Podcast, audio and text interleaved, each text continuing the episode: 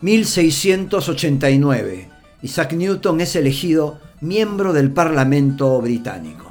Según se conoce, el destacado científico acudió religiosamente a su escaño, aunque nunca intervenía.